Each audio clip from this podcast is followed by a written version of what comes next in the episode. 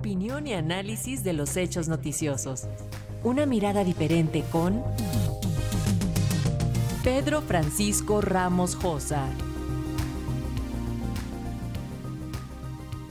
La semana pasada, el gobierno italiano, que preside Giorgia Meloni, decretó el estado de emergencia nacional migratorio durante los próximos seis meses, una medida que permite potenciar las expulsiones de migrantes. La norma fue adoptada en Consejo de Ministros después de que hubiesen desembarcado en las costas italianas más de 3.000 personas en los tres días anteriores a su aprobación, al tiempo que decenas de embarcaciones, muchas de ellas en apuros, se dirigen al país en plena mejoría de las condiciones climáticas. Entre los procedimientos que habilita este estado de emergencia excepcional en materia migratoria figura un aumento de las estructuras habilitadas para la repatriación de migrantes que no tengan derecho a permanecer en Italia, si bien su texto íntegro aún no ha sido divulgado por el Gobierno.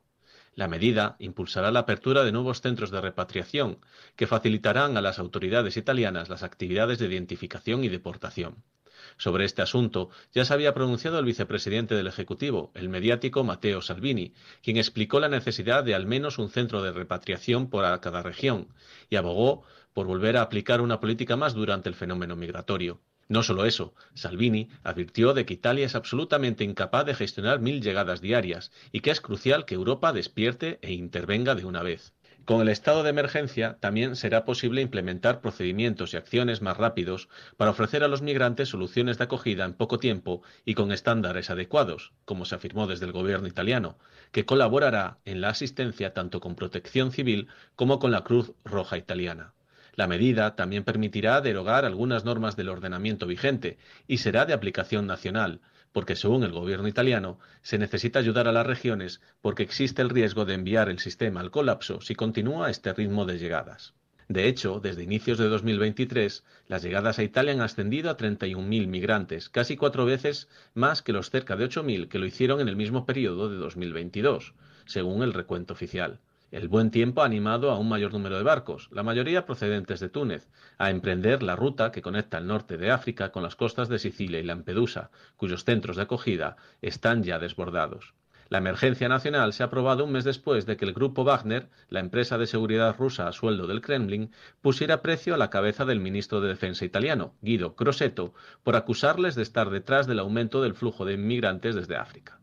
Para el ministro italiano, el excepcional aumento del fenómeno migratorio que empieza en las costas africanas es también, en buena medida, parte de una estrategia clara de guerra híbrida que Wagner está poniendo en marcha usando su relevante peso en los países africanos.